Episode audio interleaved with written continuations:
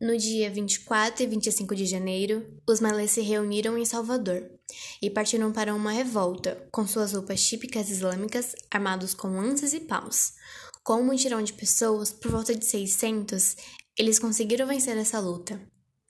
A minoridade dos povos negros foi deixado para trás, já que a revolta conseguiu libertar todos os escravos.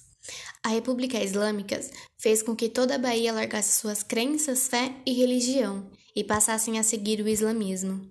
Os brancos, pardos e mestiços tiveram seus bens roubados e perdidos, para ter igualdade para todos. As pessoas da Bahia tiveram seus natais trocados pelo Ramadã, onde atualmente temos uma república islâmica implantada no Brasil. Muitos católicos, ubandistas e cristãos morreram junto com a liberdade de meninas e mulheres. A Bahia e o Brasil foram dominados pela cultura muçulmana. E aí, já pensou se isso de fato tivesse acontecido? Curioso, não? Por falar em curiosidade, trouxemos algumas para vocês.